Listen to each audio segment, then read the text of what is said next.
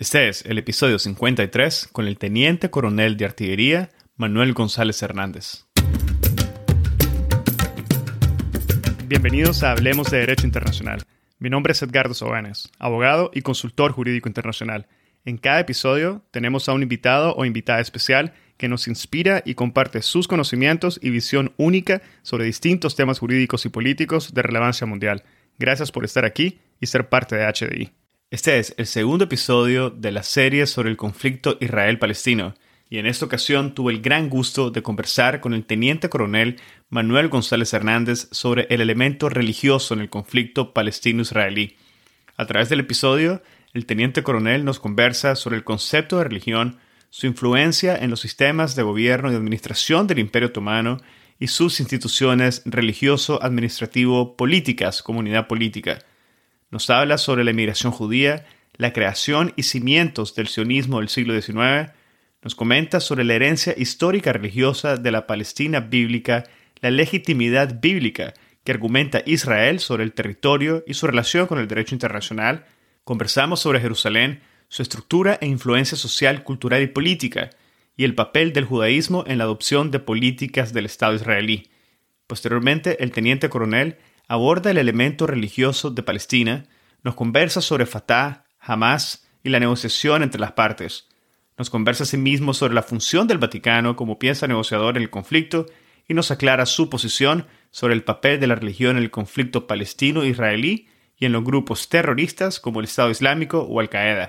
Manuel González Hernández es teniente coronel de artillería, profesor y analista de geopolítica en el Departamento de Estrategia y Organización de la Escuela de Guerra del Ejército de Derecho Internacional Humanitario, Conflictos y Polemología Religiosa, máster por la AGM, máster en los retos de la paz por la EU Gutiérrez Mellado, experto en gestión de crisis internacionales por la UC Tercero de Madrid, profesor de la Universidad A de Nebrija, de INICEG y Carlos III, colaborador en la formación de CNP, GC, Policía Local de la Comunidad de Madrid, colaborador de medios de comunicación, radio y prensa escrita, coautor del libro El conflicto de Haití, autor de artículos para UNESCO, UCM, Thomson Reuters y otros, al igual que coordinador de cursos de observadores, operaciones y corresponsales de guerra. Esperamos que disfrutes de este segundo episodio de la serie sobre el conflicto Israel-Palestino. El próximo episodio será la tercera y última parte de la serie, donde abordaremos el conflicto Israel-Palestino desde la óptica pura del derecho internacional. Y si no has escuchado el episodio anterior, el episodio 52, te invitamos a que lo escuches, ya que en ese episodio conversamos acerca de todos los elementos de la geopolítica histórica del conflicto que permite tener una mejor valoración holística de las conversaciones de este y el próximo episodio. Espero que disfruten de este episodio, lo compartan en sus redes sociales y con quienes consideren podrían beneficiarse del contenido. Esta es la forma más fácil de fomentar el proceso de diseminación y difusión de temas de derecho internacional. Sigan al podcast en Spotify, Google Podcast, Apple Podcast, YouTube o cualquier otra plataforma que utilicen.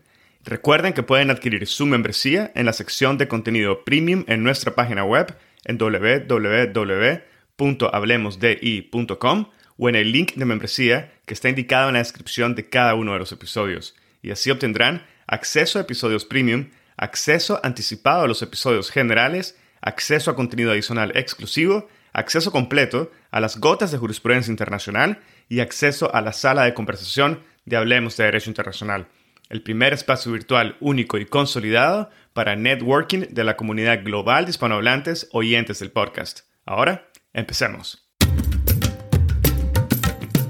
Bienvenido al podcast, Teniente Coronel González. Muchísimas gracias por haber aceptado mi invitación en esta mañana. Buenos días, eh, señor Sobenes. Un placer. Bueno, muchísimas gracias, Teniente Coronel.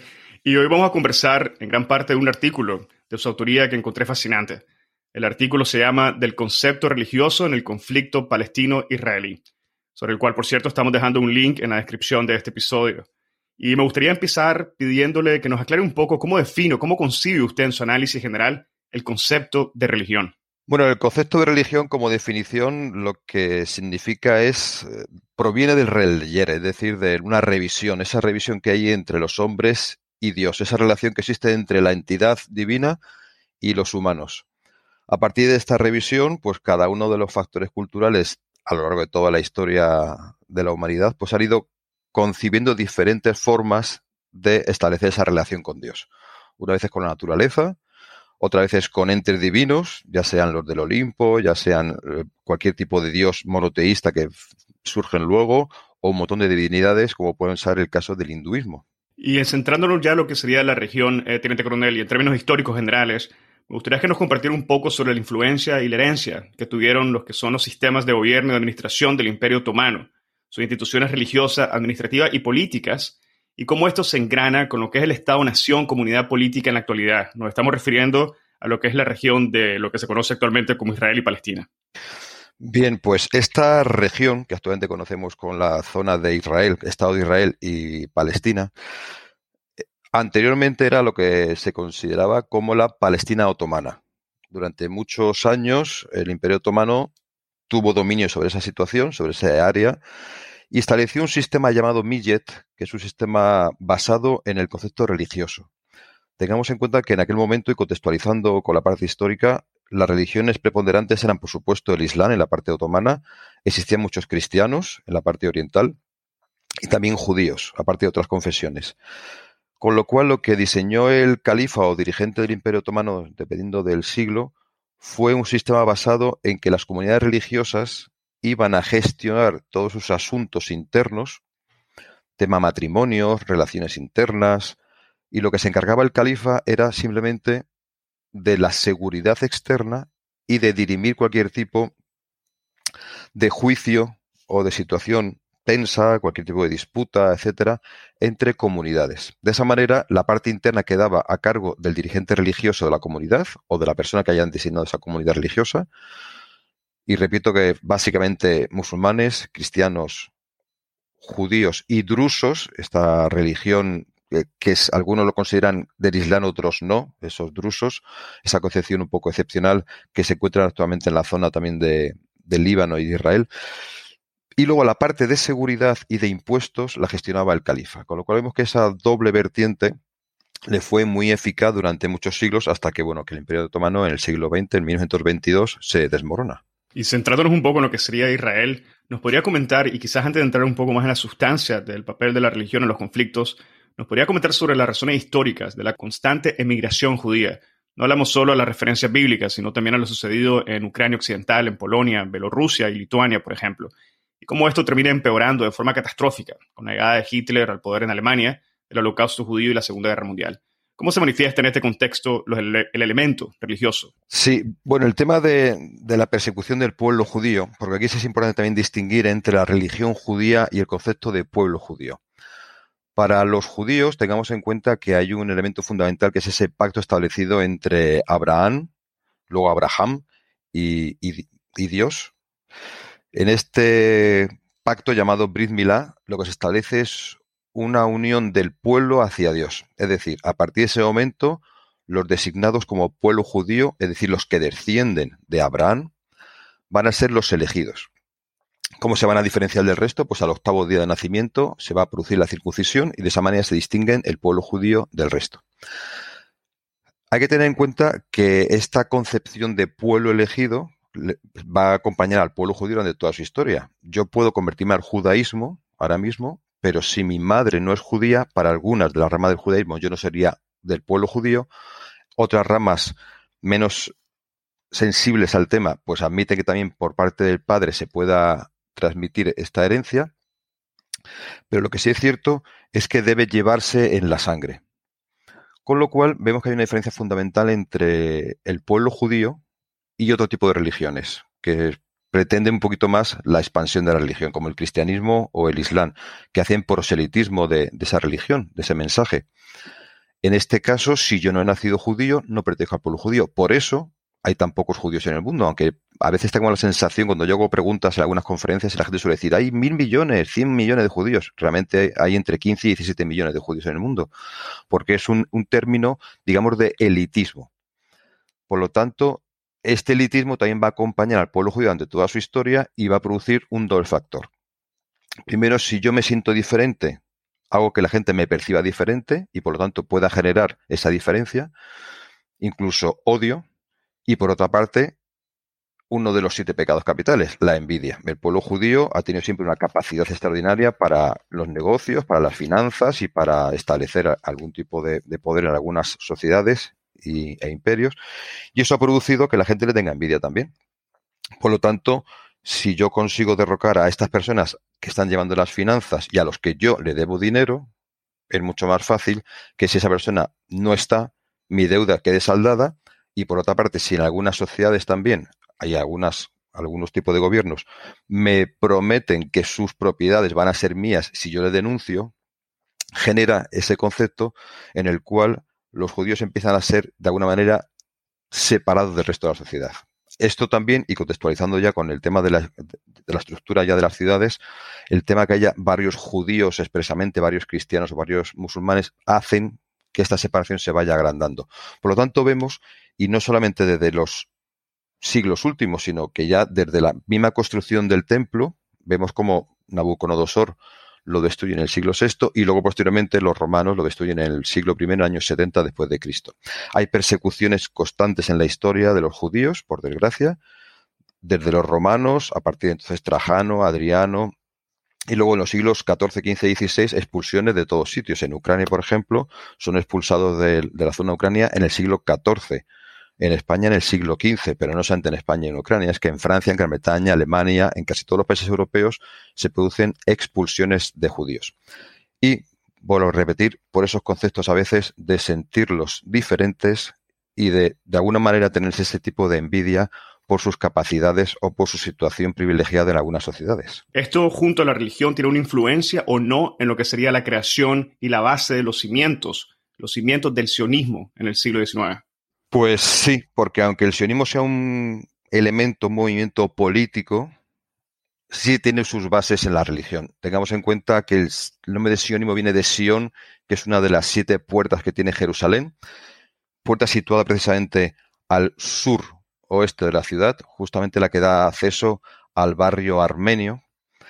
Entonces, este concepto religioso lo vareda este movimiento político que se inicia en el siglo XIX con fuerza, cuando en algunas cúpulas de la sociedad eh, pues austríaca, alemana o británica empiezan a percibir que los judíos necesitan un hogar, necesitan un sitio donde no sean expulsados constantemente, perseguidos por su situación.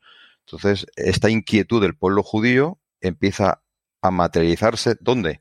En la búsqueda de un hogar judío. De hecho, el movimiento sionista empieza a tener esa reunión, contactos además con líderes del momento, con del, imperio germánico, del imperio ruso, del imperio otomano, intentando encontrar algún sitio donde puedan situarse los judíos sin que sufran constantemente persecuciones ni odios externos. Ese es el concepto principal de la creación de un Estado judío, el sentirse seguros. Entonces, se inicia de una manera eh, no religiosa, pero sí basándose en el concepto religioso de esa puerta de Sion, de, de ahí viene el nombre del sionismo. Ahora, lo que sí creo, Teniente Coronel, que tiene una base sólida, religiosa, un tanto histórica religiosa, es la aseveración que tiene Israel o el valor que otorga Israel al, territorio palestino, el territorio palestino bíblico, y la legitimidad bíblica que además argumenta Israel sobre su soberanía en este territorio. ¿Cómo podemos o debemos de entender este argumento bíblico jurídico y desde qué óptica o base se puede justificar? Bueno, el tema de, la ley y de la religión no es exclusivo del pueblo judío. Tengamos en cuenta que muchas sociedades han establecido leyes a partir de la religión.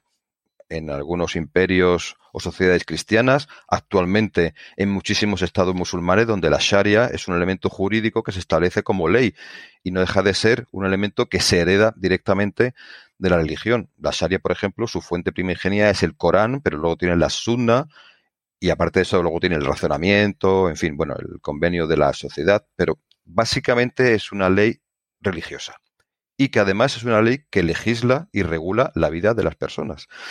En el tema del judaísmo, claro, el referente que tenemos es el antiguo Estado de Israel que figura en la Biblia, proveniente además de lo siguiente. Ahí tenemos a Abraham, tenemos a su hijo Isaac y a su nieto Jacob. Jacob que una noche se duerme y es vencido por un ángel en el sueño y se levanta y se despierta como Israel, que significa el que venció al ángel. Con lo cual vemos que hasta el mismo nombre del Estado de Israel proviene de la religión, del Génesis. Este nombre de Israel que además este Jacob, renacido como Israel, tiene doce hijos, que son las famosas doce tribus de Israel, y en base a esta distribución geográfica de la zona de Canaán, de lo que hoy en día es Israel, se establece esa, ese área denominada Israel posteriormente.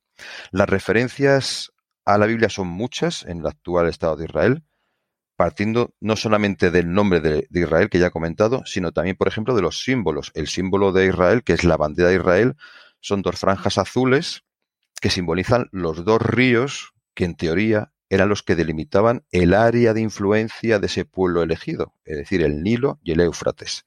Ese área es mucho más grande de lo que hoy en día es el Estado de Israel, pero en base su bandera está significando precisamente ese área que es el área de una manera anhelada por los judíos. Hasta el mismo escudo, que es la estrella de David, es también un elemento heredado de la Biblia.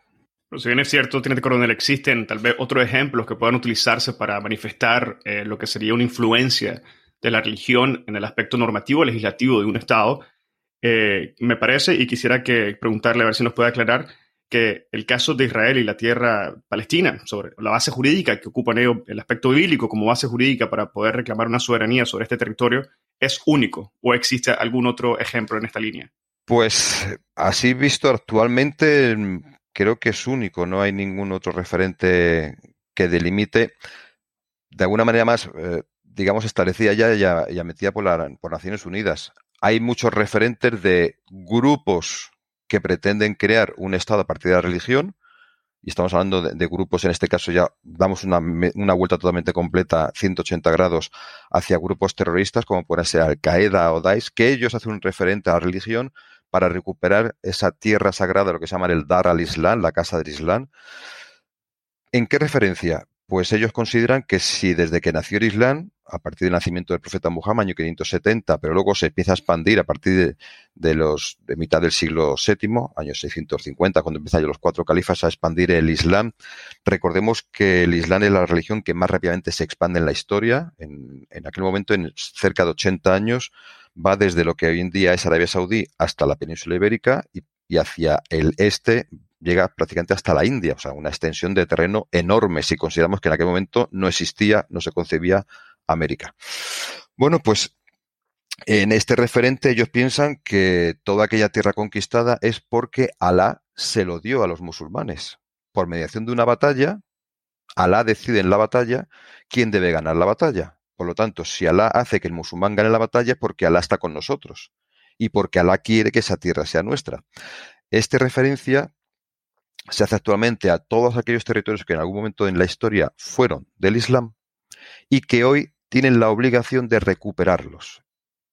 Por lo tanto, hacen referencia también a una herencia religiosa en ese sentido. Y estoy hablando de grupos como Al-Qaeda, como Daesh u otros grupos de extensión transnacional de tipo yihadista. Y quedándonos quizá en el aspecto más histórico, no tanto en la actualidad, Teniente Coronel, eh, la religión, otras religiones como el catolicismo han tenido una prevalencia de esta naturaleza que ha sido utilizada como una bandera para reclamar territorios. Sí, el ejemplo más claro son las cruzadas. Las cruzadas que se establecen a partir del siglo XI, con esa llamada después de la conquista de Jerusalén por parte de los musulmanes, en la cual los cristianos sienten la obligación de acudir a, a la tierra santa de los cristianos para recuperar lo que para ellos también es una tierra santa, con lo cual vemos que estas siete cruzadas que hay en la historia se producen también en un a partir de esa legitimación religiosa que se hace del territorio. Muchas gracias por esa explicación y quisiera volver a lo que es el, tema de Israel y Palestina y centrarme que ha mencionado algunos términos interesantes como es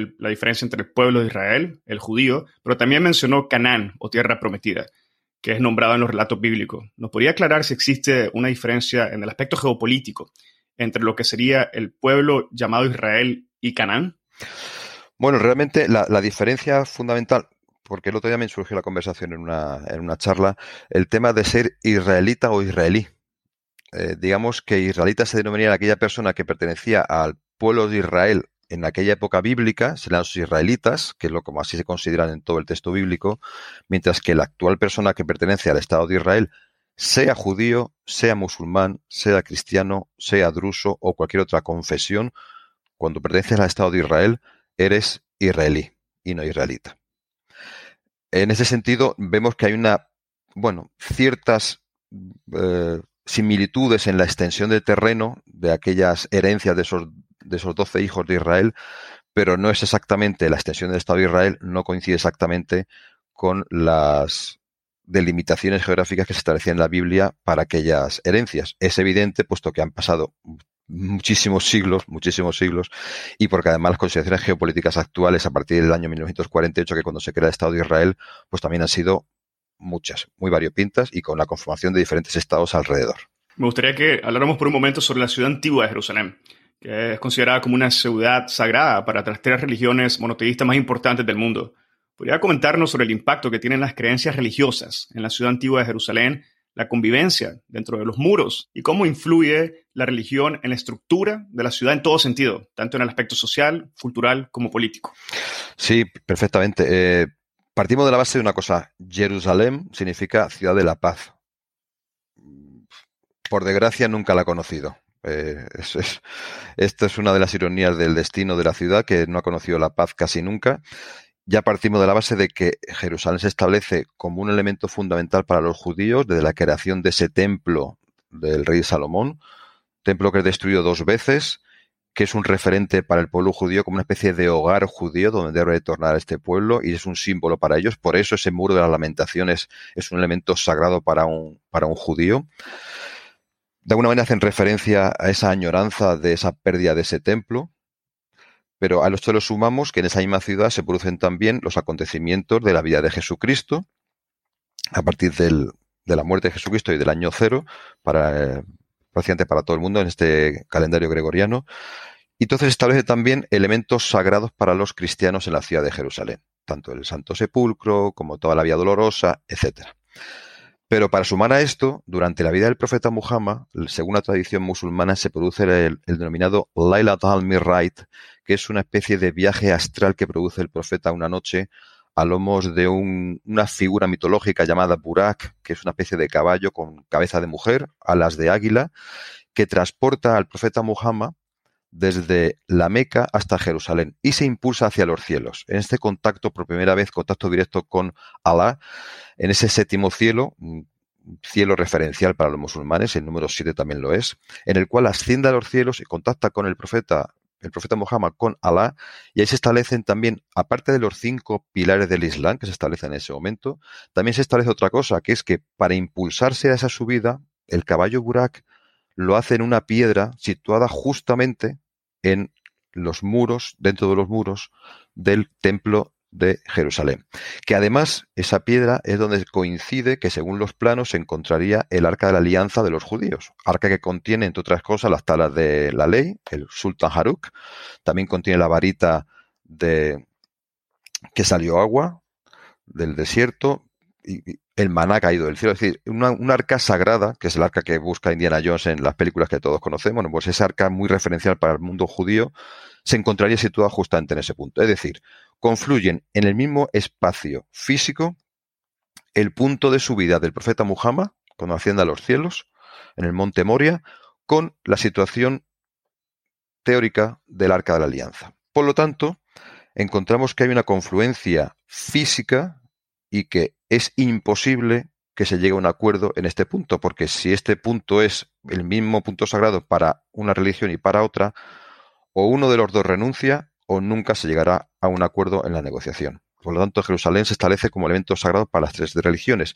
Y esto que es lo que hace además que durante todos estos siglos de, de convivencia se vayan dividiendo la ciudad en barrios. La ciudad está dividida principalmente en cuatro barrios, el musulmán, y vamos a hacerlo desde arriba hacia abajo, desde el norte en sentido del reloj, el barrio musulmán al noreste, debajo estaría el barrio judío, pasaríamos al barrio armenio y subiríamos luego en la parte más noroeste hacia el barrio cristiano. Aunque los dos son cristianos, armenios y cristianos, se diferencia en el tema de los ritos armenios de la iglesia armenia que tiene sus diferenciaciones, ya sea o no, sea apostólica o sea católica, con la iglesia cristiana.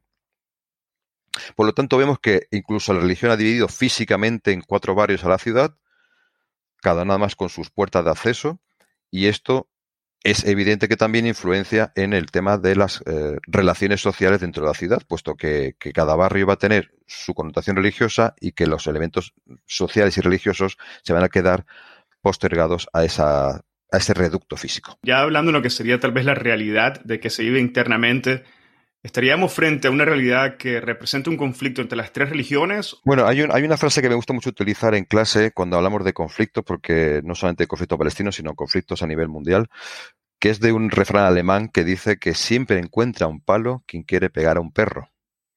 Entonces, digamos que la religión no es la que desune a las personas, son algunos líderes religiosos o políticos que viven del conflicto a los que le interesa que haya conflicto.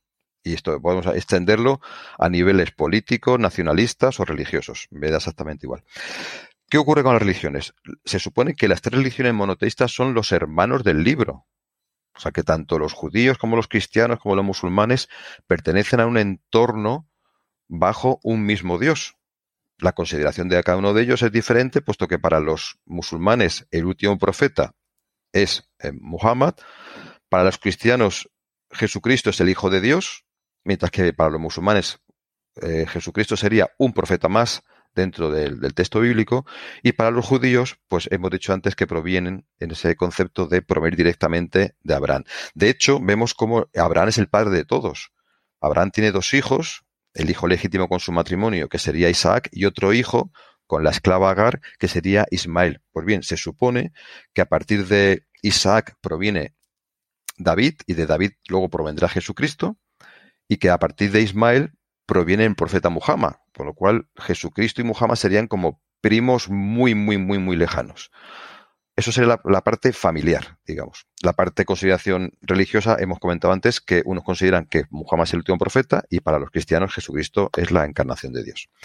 Visto esto, el elemento fundamental de cohesión sería Abraham, padre de las tres religiones monoteístas. Sin embargo, vemos cómo hay diferencias y cómo unas y otras llegan a una inestabilidad tal que aunque sí es cierto que durante muchos años han convivido pacíficamente en algunos sitios del mundo, bien sea por una convivencia pacífica o por conveniencia, porque eso ya habría que estudiarlo caso por caso, en el cual, pues bueno, yo soy muy bueno en finanzas, tú eres muy bueno errando caballos, tú eres muy bueno arando y haciendo pan, pues vamos a vivir todos y cada uno hace lo suyo. Pero de alguna manera por consideraciones de líderes o políticos o religiosos, se establece conflictividad entre ellas, porque me interesa obtener más poder, más influencia, porque quiero obtener bienes, quiero obtener dinero, quiero obtener propiedades o tierras o lo que sea. Y empieza a establecerse una diferenciación entre unos y otros hasta el punto de que esas diferencias de connotación religiosa pasan a ser diferencias físicas y a partir de aquí polémica, conflicto y de ahí a conflicto armado. Por lo tanto, vemos que la religión puede ser un elemento de cohesión cuando lo queramos que sea así y también puede ser un elemento de disputa, controversia y enfrentamiento cuando también alguien lo quiera considerar así.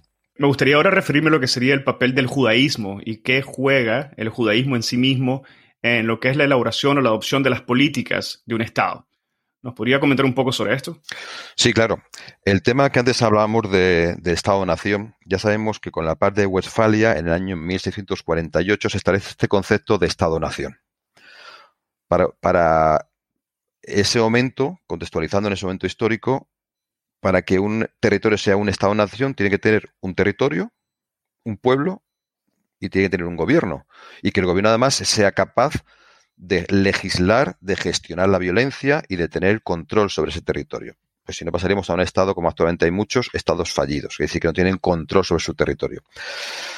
El proceso del Estado-Nación no es un proceso que se haga en un año, por eso actualmente vemos como hay muchísimos conflictos en el mundo en los que se pretende establecer un sistema político que llega a ser inútil porque establecer un sistema político como el que hay en algunos otros estados del mundo es un proceso muy lento. Desde la paz de Westfalia, estamos hablando del año 1648, el mundo ha sufrido revoluciones, muchísimas. La francesa, en América, en Rusia, en fin, muchísimas revoluciones de tipo liberales, burgueses, industriales, sociales, de cualquier tipo. Todo eso para llevar a un estado que sea un estado-nación. Es decir, tenemos un territorio, tenemos un pueblo y tenemos un gobierno. El Estado de Israel tiene una particularidad, que es que primero tenemos el territorio, aparece luego un gobierno y empieza a conformarse trayendo gente hacia Israel desde los siglos XIX hasta la mitad del siglo XX, empieza a producirse las llamadas aliyás, que son precisamente cinco aliyás, es decir, aliyá es el retorno de los judíos hacia, hacia esa tierra sagrada. Bueno, pues se empieza a conformar un Estado a partir del territorio. Es, digamos, una manera de, hacer un Estado, una deconstrucción, como se puede llevar ahora en la moda hasta de la cocina, ¿no? Pues lo hacemos al revés. Ya tenemos el territorio, tenemos el gobierno, ahora traemos al pueblo. De hecho, vemos como la concepción del Estado de Israel es muy curiosa. Empieza a traerse gente, eh, sobre todo a partir del principio del siglo XX, 1920, 21, empiezan a venir gente de todas las partes del mundo, creándose incluso un Estado con diferentes concepciones del judaísmo. Están los mirrají, los askenazí, es decir, los que descienden de la parte de Europa, los que descienden judíos por parte del norte de África, Oriente Medio, también tenemos los sefardíes, que serían los que provienen de la península ibérica. Yo, de hecho, tengo ascendencia sefardí en mi familia. Vemos entonces cómo esta conformación del pueblo judío no es uniforme. También la ascendencia también marca una diferencia dentro del pueblo de Israel. Bueno, pues ya tenemos conformado este Estado y ya vamos a crear el Estado. Se crea en el año 1948 a partir de la salida de los británicos en ese año. Empiezan las confrontaciones con los vecinos, en este caso Palestina y otros estados alrededor, Líbano, Egipto, Arabia Saudí, etcétera, con las guerras que ya conocemos. Y este estado se conforma de una manera muy curiosa, puesto que es un estado con poca gente, tiene más o menos unos 7 millones de personas, por hacer un número redondo, unos 7 millones, de los cuales casi 2 millones no son judíos. Y esto se refleja, por supuesto, en, el, en la Knesset, que es el Parlamento israelí. El Parlamento israelí, que hay que decir que del año 48 hasta hoy en día, nunca ha tenido una mayoría absoluta ningún partido de este Estado. Empieza siendo un Estado socialista, lógicamente, porque estaba conformado por aquellas personas que salían de, la, de lo que luego fue la Unión Soviética y traían como importación un sistema socialista denominado como los kibbutz ahí en, Israel. Por lo tanto, vemos cómo tiene hasta el apoyo de la Unión Soviética en aquellos momentos. Curiosamente, si vemos las votaciones del año 47, Estados Unidos y la entonces Unión Soviética votan que sí a un Estado judío en esa zona, cada uno por sus intereses. Estados Unidos por el lobby judío que tiene tan potente dentro de su territorio, porque considera que debe ser así, y además, por otro lado, la Unión Soviética, que vota afirmativamente porque ve en esos judíos que están en la zona de, Oriente Medio una especie de exportación del sistema socialista comunista que tienen ellos de los kolhots. Entonces, estos kibbutz van a ser una especie como de franquicia de, la Unión Soviética allí. De hecho, vemos como actualmente también Israel se sigue teniendo muchísima tradición en el lenguaje, en la lengua rusa. Hay periódicos, emisoras de todo tipo, se habla en ruso en Israel. Ya tenemos entonces el Estado, tenemos esa conformación que hemos dicho particular, empiezan a crearse diferentes partidos políticos y, como siempre, surgen los partidos de derechas y de izquierdas. Y si analizamos, por ejemplo, la composición del Parlamento de Israel, que son 120 diputados, podemos hacer en la cabeza un cuadro con cuatro cuadraditos. En la parte superior derecha colocaremos a los partidos de derecha y centro derecha, debajo a los partidos religiosos, de derecha, además de, tipo judío, ya sean más o menos ortodoxos, y en la parte izquierda, partido de izquierda, y debajo colocaremos en la cabeza esas, esos partidos de corte árabe, muchos de ellos musulmanes, otros cristianos, es decir, aquellos que no son judíos. Pues bien, si analizamos la evolución del Parlamento de Israel durante estos años, vemos cómo la conformación se ha ido modificando. De hecho, sabemos que este último año, año, bueno, dos años, del año 2019 hasta 2021, ha habido cinco cambios, cinco elecciones en Israel. Las últimas elecciones, curiosamente, han surgido muchísimos partidos nuevos, muchísimos. Han desaparecido muchos, igual que aquí que la energía ni siquiera se destruye, en el Parlamento de Israel a veces pasa lo mismo. En los partidos de Israel se creen se destruyen y otros permanecen cambiando el nombre. Pues observamos lo siguiente, la evolución es que hemos pasado de que haya una considerable representación de partidos religiosos de tipo judío a que han perdido bastante representatividad. De hecho, hemos pasado a 16 diputados de tipo ortodoxo judío, solamente 16, con los partidos Yahadut Hatorah y el Shas, que son los dos partidos de corte judío. En la parte musulmana árabe, donde también digo que hay partidos cristianos, estaría la lista conjunta y la lista árabe unida, con 10 diputados, han perdido 5. La parte de izquierdas tendría ahora mismo 13 diputados, con el Partido Laborista y el Partido Meretz, y lo que se ha crecido mucho ha sido la parte de la derecha israelí, con partidos nuevos, como Azul y Blanco, por ejemplo, que tiene 8 diputados, con Nueva Esperanza, con 6 diputados, el Likud eh, conserva 17, que es un partido tradicionalista también en la derecha de Israel. El Likud tiene, perdón, he dicho 17, son 30 diputados, que es el partido de Netanyahu, el anterior jefe de gobierno y otros partidos como el Partido Sionista o el Partido Yamina, que es el Partido Nuevo. En fin, para no liarnos mucho en la cabeza, vemos cómo la derecha se ha mantenido y ha aumentado, derecha centro, aumenta mucho su presencia en el Parlamento israelí. ¿Qué significa esto? Por resumir, que como no hay mayoría absoluta, los partidos que tenían el mayor número de diputados, ya sean 30, 35, 38, 40, depende de la época en la que estemos analizando el sistema político israelí, como no han podido tener mayoría absoluta, han tenido que hacer pactos con otros partidos. Esos pactos se han basado durante estos últimos años en pactos con partidos ultraortodoxos, con lo cual debían plegarse a las exigencias de estos partidos ultraortodoxos. Es decir, yo exijo que mis hijos estudien la Torá, mis hijos no hagan el servicio militar que se hace en, en Israel, como sabemos, para hombres y mujeres, que además se respeten estrictamente el Sabbat, y todas sus exigencias religiosas, como puedan ser pues el no trabajar el sabbat, el, tema de todos esos elementos de también de la comida especial eh, dentro del judaísmo, haciendo que los partidos que estén gobernando tengan que, de alguna manera, registrar en sus legislaciones las exigencias de los partidos religiosos más extremos dentro de Israel. Incluso, incluso llegando a enfrentarse partes de los ultraortodoxos con el partido en cada momento gobernante. De hecho, se han dado casos en los que el, a lo mejor el partido gobernante ha hecho un pacto para, con Palestina para quitar viviendas de colonos y mientras el ejército israelí estaba quitando viviendas, destruyendo viviendas de colonos, los colonos estaban construyéndolas al mismo tiempo por la noche mientras unos lo hacían por el día. Sabemos que ahí siempre ha habido una especie de desunión dentro del Parlamento israelí porque las motivaciones, los intereses, y la percepción del mundo de cada uno de estos grupos políticos es diferente. Entonces, en resumiendo, cuatro agrupaciones políticas, derechas e izquierdas, religiosos, por otro lado, judíos y religiosos no judíos.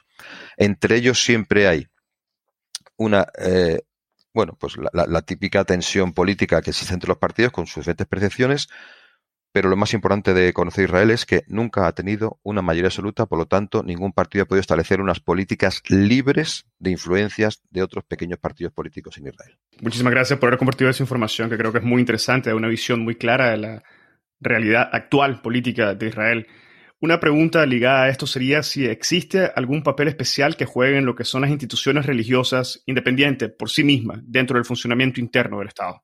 Bueno, hay que tener en cuenta que el concepto religioso en, Israel es importante. Entonces, allí cualquier institución religiosa tiene su, influencia, sobre todo porque es muy difícil a veces, y, lo digo refiriendo a partidos eh, de corte religioso, la religión y la ley están unidas.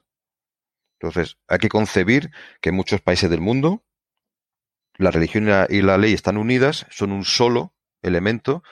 Entonces, cuando se establece la Sharia es la Sharia, entonces ahí no hay ninguna diferenciación, o sea, se legisla a partir de lo que ponen los textos sagrados.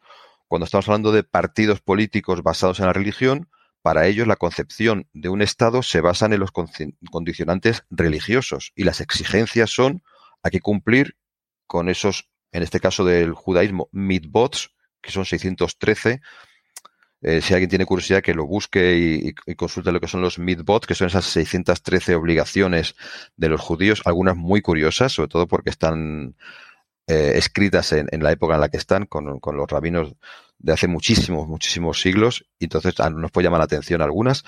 Y por otra parte estaría la Sharia, que es de aplicación también en, en, los entornos donde se puede aplicar esta ley musulmana. Vemos entonces que ese nexo es en algunas ocasiones pues eh, no se puede desconectar uno del otro. Y quedándonos ya en el contexto de lo que sería el conflicto Israel-Palestino, y ya que hemos abordado en gran medida lo que sería el Estado de Israel, me gustaría ahora que abordáramos lo que sería Palestina. ¿Existe o juega algún papel preponderante la religión actualmente en este conflicto?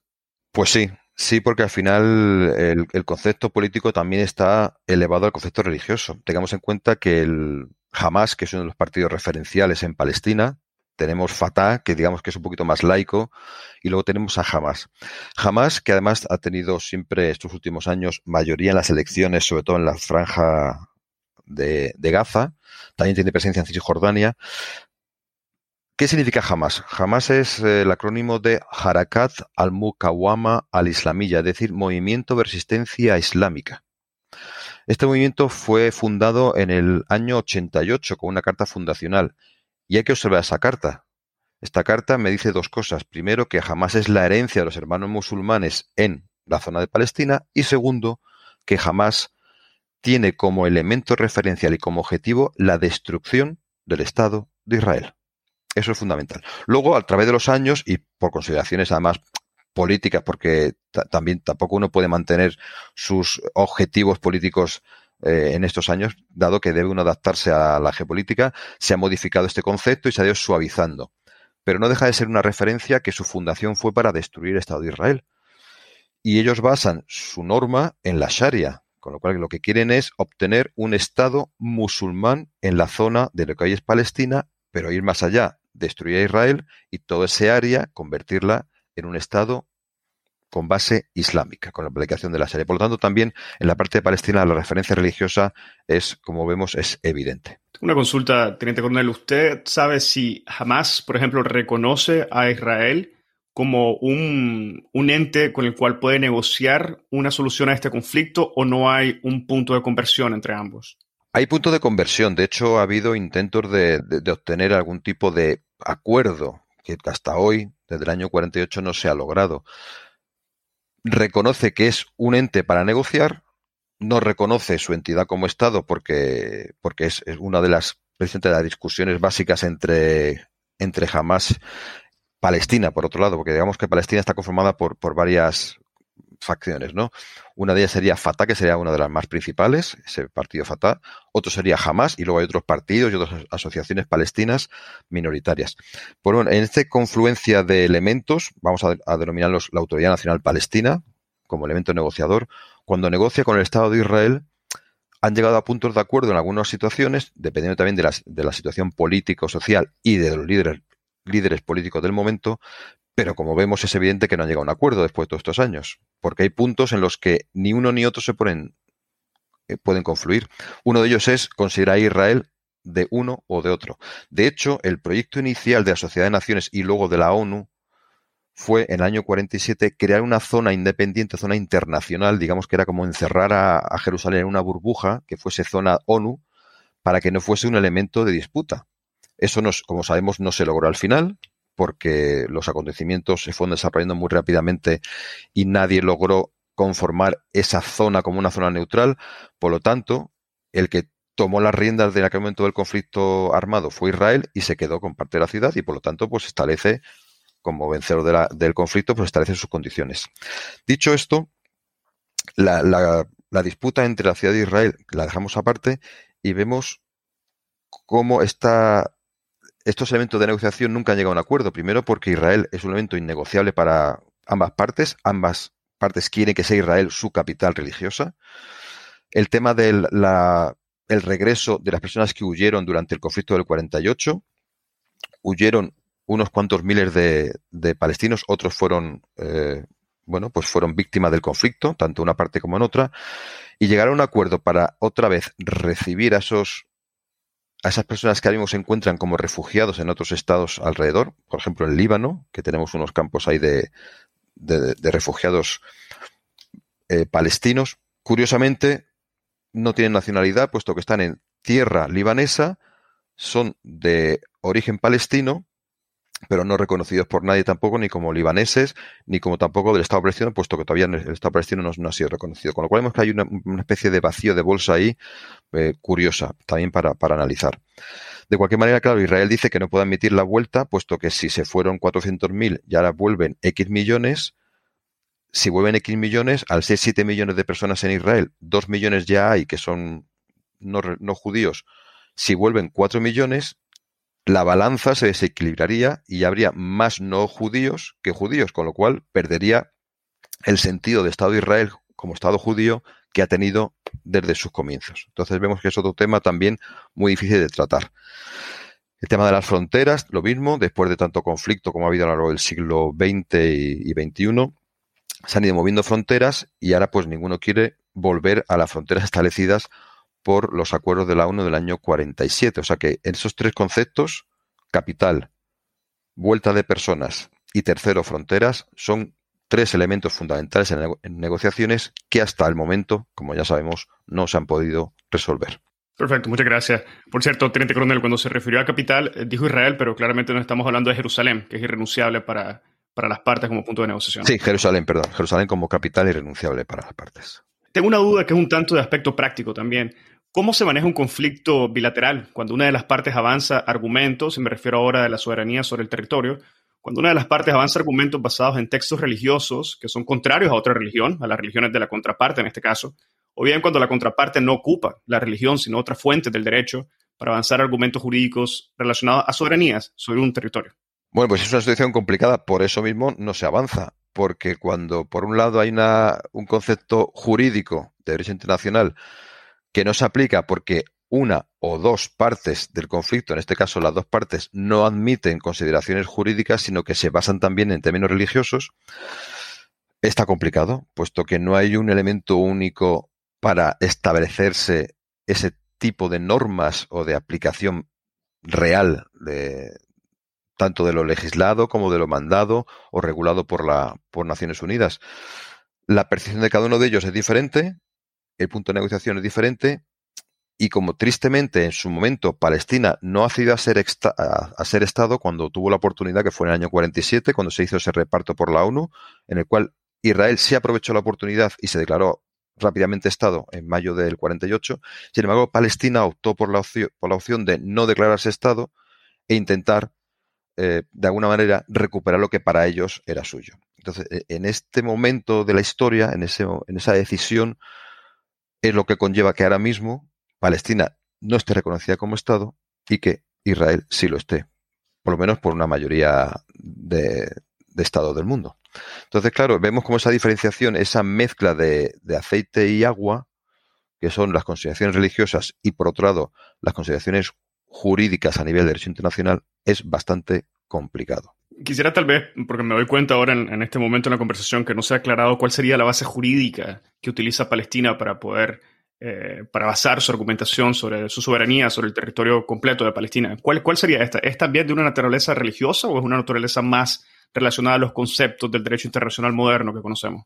Bueno, en su momento el reparto que hizo la ONU, eh, que eso sería otra discusión, porque es un reparto un poco curioso, ¿no? Repartir una, un área de terreno en, en, varias zonas inconexas, también tiene un poco de, bueno, de, verdad es que es ingobernable el manejar un territorio que está inconexo, como le pasa actualmente a la Palestina que conocemos actualmente, que tiene la franja de Gaza y Cisjordania separados, con lo cual gobernar eso es un poco más complicado que si fuese un territorio pues continuo. En aquel momento la ONU se reúne para votar, por lo que sea deciden que ese plan del año 47 sea el que se lleva a votación. Ha habido varios planes, el plan PIL, hubo varios planes desde los años 30 hubo varios planes, luego pasaron de la Sociedad de Naciones, pasó ya a la ONU esta herencia, y por lo que sea, la ONU decidió votar ese plan y lo aprobó. Una de las partes lo aceptó, que fue Israel, dijo yo encantado me quedo con lo que me das, la otra parte no lo aceptó, que fue Palestina, y se inicia el conflicto armado. A partir de aquí, vemos como el conflicto armado lo empieza a ganar Israel y lo que hace es que pasa las fronteras que habían sido asignadas por la ONU y se queda con territorios que habían sido asignados para Palestina. La ONU, por supuesto, le dice a, Israel, oye, devuelve aquello que no se te dio a los palestinos. Israel que argumenta, como iniciaron la guerra ellos y yo no, y como además tú no me has ayudado a consolidar estos terrenos, pues me lo quedo, porque además necesito terreno para tener capacidad de reacción ante un ataque. Entonces, en estas trifurcas que empiezan a establecerse, claro, Palestina recurre a la ONU para decir, oiga, yo quiero que me den lo que usted me dio en, aquella votación, que fue en aquellos territorios. Y que ahora mismo tiene Israel. Israel no lo devuelve por lo que acabo de comentar. Entonces entramos en esta retórica eterna que no acaba nunca de, terminar. Y como los conflictos siguen, en las diferentes guerras de los siete días, las diferentes guerras que ha habido de, entre Israel y sus vecinos, no solamente con Palestina y sus vecinos, pues siempre las fronteras se han ido modificando. De hecho, sabemos que Israel estuvo a punto de llegar a incluso al Cairo, incluso a, a la capital del Líbano, estuvieron a puntito de llegar y luego pues, fueron retirándose por motivaciones ya geopolíticas de exigencia no solamente de, de la ONU, sino de otras potencias mundiales. Vemos entonces que los referentes jurídicos se quedan en la ONU y que luego la realidad es la que está mandando y que a pesar de que ha habido conflictos, siempre el vencedor la mayoría, el 90% de los conflictos, ha sido Israel, por lo tanto las fronteras que se han quedado marcadas han sido las que el conflicto armado ha determinado. Quisiera quedarme nuevamente en lo que sería el aspecto más religioso, puramente religioso, y preguntarle ahora sobre el papel que ha jugado el Vaticano. ¿Ha tenido este alguna función como pieza negociadora dentro del conflicto de ambas religiones? ¿Y cómo se ha dado la relación de los judíos con el Vaticano y de los árabes palestinos con el Vaticano sobre el conflicto actual? Bueno, claro, la posición del Vaticano es complicada porque está en medio de estas dos facciones, ¿no? Entonces, bueno, eh, lo que he intentado durante todos estos años, además desde hace muchísimos años y con diferentes papas, las iniciativas del Vaticano ha sido intentar mediar entre las partes. De hecho, siempre las negociaciones que ha habido, pues el Vaticano ha intentado de alguna manera que ambas partes se pongan de acuerdo, que finalice el conflicto y que, por supuesto, como en cualquier conflicto, hay dos niveles. El nivel de decisión político, que es el que decide si hay guerra o no hay guerra, el segundo nivel sería el de ejecución del conflicto, que son los militares. Y tercer nivel sería precisamente la población civil, que es la que sufre el conflicto, los, no combatientes. Ya sean civiles o no civiles, los no combatientes son los que sufren el conflicto. Digo sufren porque también sufren los militares, que también, eh, evidentemente, son víctimas del conflicto, puesto que son los que lo llevan a cabo. En, en esta conjunción, lo que ha intentado siempre el Vaticano ha sido procurar que ninguna de las partes llegue al conflicto armado intente mediar, negociar y llegar a un acuerdo pacífico para que no haya más pérdidas humanas. Tengamos en cuenta que ha habido cientos de miles de pérdidas humanas en el conflicto de Palestina e Israel. Cientos de miles a, lo largo de estos, pues eh, llegamos ya pues casi 75 años de, de lucha del conflicto palestino-israelí. Y siempre el Vaticano ha estado ahí intentando mediar, sobre todo con la posición también sensible de que tiene presencia cristiana dentro de Jerusalén, de que hay poblaciones cristianas en Oriente Medio, por ejemplo, los maronitas en el Líbano, que es una más, es, un es una sociedad cristiana potente dentro del Estado del Líbano y que pertenecen a la Iglesia de Roma, porque son católicos. Entonces siempre el, el, Vaticano ha intentado mediar, primero para proteger a sus seguidores cristianos y segundo para intentar que no haya pérdidas humanas ni entre musulmanes, ni entre judíos, ni otras religiones. Bueno, poco a poco nos estamos acercando ya al final de, este episodio y me gustaría preguntarle en este momento sobre la diferencia eh, o cómo usted marca la diferencia del papel de la religión entre lo que es el conflicto Israel-Palestino que estamos conversando y en los grupos terroristas, que de alguna manera se refirió al inicio de este episodio como sería tal vez el Estado Islámico, dado que la intención del Estado Islámico es unir a los países mayoritariamente islámicos o musulmanes en un solo país mediante un califato. También se podría mencionar lo que es el Lashkar Toiba de Pakistán, que tiene también como objetivo destruir el hinduismo y el judaísmo. ¿Podemos encontrar algunas diferencias y similitudes principales entre estos dos eh, puntos de comparación de lo que sería el conflicto israel-palestino y los que mencioné actualmente? Bueno, diferencias muchas, partiendo de la base de que estamos hablando de, por un lado, de terroristas, como son los grupos, el, el mal llamado Estado Islámico o Daesh, para entendernos vamos a llamarle Daesh, o Al-Qaeda, grupos que estos dos grupos en concreto son grupos con un objetivo de extensión territorial muy grande. Ellos pretenden conquistar todo el mundo mundial. Pues desde Panamá hasta China. Ahí no hay, no hay ningún tipo de pega y crear un gran Estado islámico en el mundo. Ese es su objetivo fundamental. Y además mediante acciones terroristas. Bien. Luego tendríamos grupos yihadistas territoriales que lo que pretenden es crear su zona de territorio en su zona de influencia, son más referenciales como puede ser Boko Haram en Nigeria, como la Tare Toiba en Pakistán, que se quedan reducidos más a esa zona suya de influencia. Grupos como también yihadistas y con concepciones islámicas un poco más radicales como los talibán de Afganistán, pero que pretenden quedarse en su zona de influencia. ¿no? Bueno, yo me quedo con Pakistán, yo me quedo con Afganistán, yo me quedo con Nigeria, me quedo con mi zona. Estas, estas son dos diferencias fundamentales. Grupos transnacionales, que sean Daesh y Al-Qaeda, grupos más localizados como los que hemos comentado. Luego tendríamos Hamas, que es considerado por algunas entidades, algunas asociaciones o estados, a veces es considerado como terrorista, depende también de las, de las épocas, pero que su objetivo es fundamentalmente crear un Estado en la zona de Palestina, con lo cual también sería más territorial, no sería tan transnacional.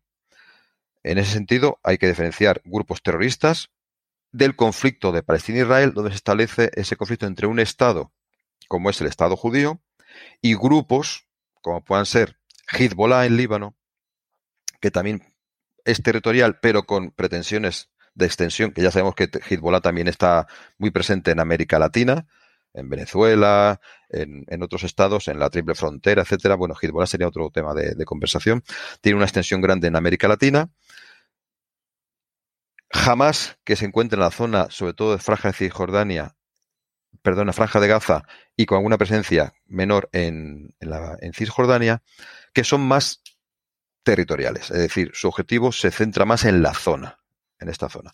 Y por supuesto, siempre marcando la diferencia entre religiones como la cristiana y musulmana, que son más de expansión, que pretenden tener más expansión, mientras que la judía, que hemos dicho que es más selectiva, decir, no, no, para pertenecer a mi club tienes que ser del club. No puede, yo no quiero que sea todo el mundo. Yo lo que quiero es ser de este club que es el mío, el pueblo elegido, tener mi tierra, mi estado y ya está. Entonces no tiene esas pretensiones de extensión territorial. Por lo tanto, vemos que hay una diferencia fundamental entre, entre ambos conceptos. Bueno, muchas gracias por esa clarificación, Teniente Coronel.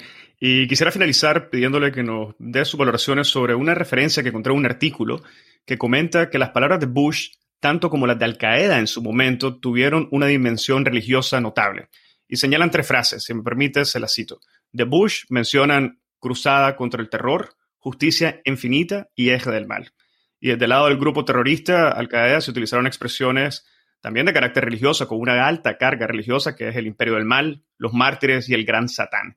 ¿Qué nos puede comentar sobre diferencias o similitudes y sus reflexiones sobre el uso de la religión en conflictos entre estados o grupos terroristas en la actualidad? Bueno, cuando uno de las partes de un conflicto, pues lo que hace es que levanta la bandera de la religión, pues la otra también aprovecha para, con esos términos religiosos, esas argumentaciones religiosas, intentar parar esos argumentos.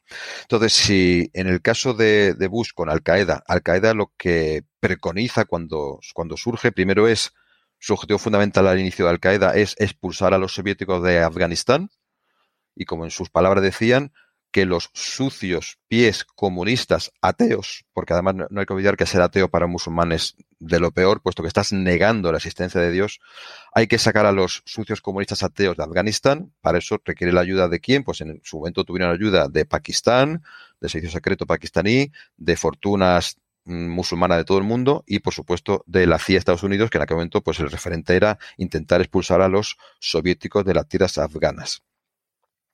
Bueno, e, eso por una parte. Por lo tanto, si uno dirime la religión, como hizo Al Qaeda, que cuando termina esta relación con Estados Unidos en el año 91 cae la Unión Soviética, en el año 93 Al Qaeda con Bin Laden a la cabeza, tengamos en cuenta que su líder, que era eh, el emir de Al Qaeda, muere asesinado en el año 89, Abdullah Hassan, pasa el señor Bin Laden como dirigente de Al Qaeda y transforma este elemento prácticamente militar de oposición a los soviéticos como un elemento de, como él denominó, terroristas globales, ya convierte la guerra en un tema religioso a nivel mundial, erigiendo una, dirimiendo una bandera pues a nivel religiosa. Por lo tanto, lo que hace el presidente de Estados Unidos en aquel momento es también levantar una argumentación religiosa. Si tú quieres destruir a todo el que no sea musulmán y estableces ese concepto, vamos a recuperar el concepto de cruzada del siglo XI y lo vamos a aplicar en el siglo XX-XXI. De esta manera empieza a denominarse como cruzada contra el eje del mal y por supuesto tienes que elevar elementos como el de justicia infinita para legitimizar un poco las acciones que se hacen contra estos grupos terroristas.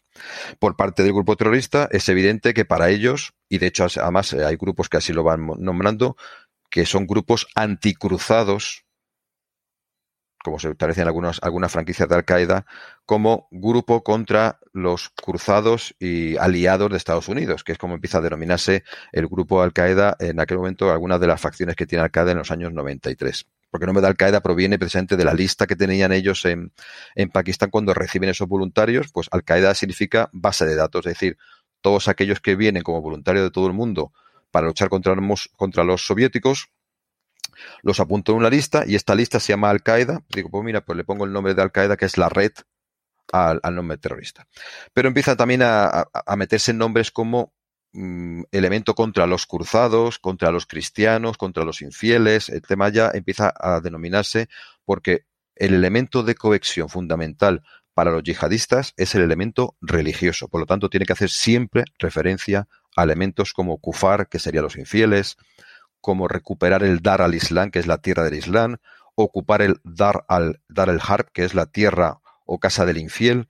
Todos esos términos siempre se refieren a temas religiosos porque para ellos es fundamental el término de la religión, dado que es su, su modus vivendi. Bueno, muchísimas gracias, Teniente Coronel, por esta conversación que ha sido altamente enriquecedora e interesante. No sé si tuviera algún punto que quisiera añadir antes de finalizar el episodio. Pues nada, esperar que todo se resuelva y como dicen en los concursos de Miss Mundo, que la paz en el mundo reine, que es lo importante, pero la cosa está complicada. Eh, los conflictos parece ser que es parte inherente del, ser humano. Y, bueno, en este siglo XXI vemos como el número de conflictos está aumentando cada vez más, en, sobre todo conflictos no internacionales, que es lo que tenemos actualmente en el mundo. Pero ante esta complicación, bueno, pues eh, a ver si entre todos, entre políticos, militares y civiles, somos capaces de establecer parámetros para que la paz reine en el mundo y evitemos los conflictos. Poniendo un poquito de cada uno, pues yo creo que al final se puede intentar. No creo que se logre, pero se puede intentar. Efectivamente, ese debería ser el objetivo común de la humanidad. Muchísimas gracias, Teniente Coronel, nuevamente por su tiempo. Ha sido un gusto poder tener esta conversación. Señores jóvenes, un placer enorme estar conversando hoy con usted y con todos los que nos oigan. Muchas gracias. Muchas gracias. Y con esto llegamos al final del episodio del día de hoy y esto fue una conversación con el Teniente Coronel Manuel González Hernández. Si encontraste este episodio interesante, te invitamos a que lo compartas y nos sigas en Spotify, Apple Podcast, Google Podcast o cualquier otra plataforma que utilices para escuchar tu podcast Hablemos de Derecho Internacional, haciendo clic al botón de seguir o al botón de suscripción. Hasta la próxima.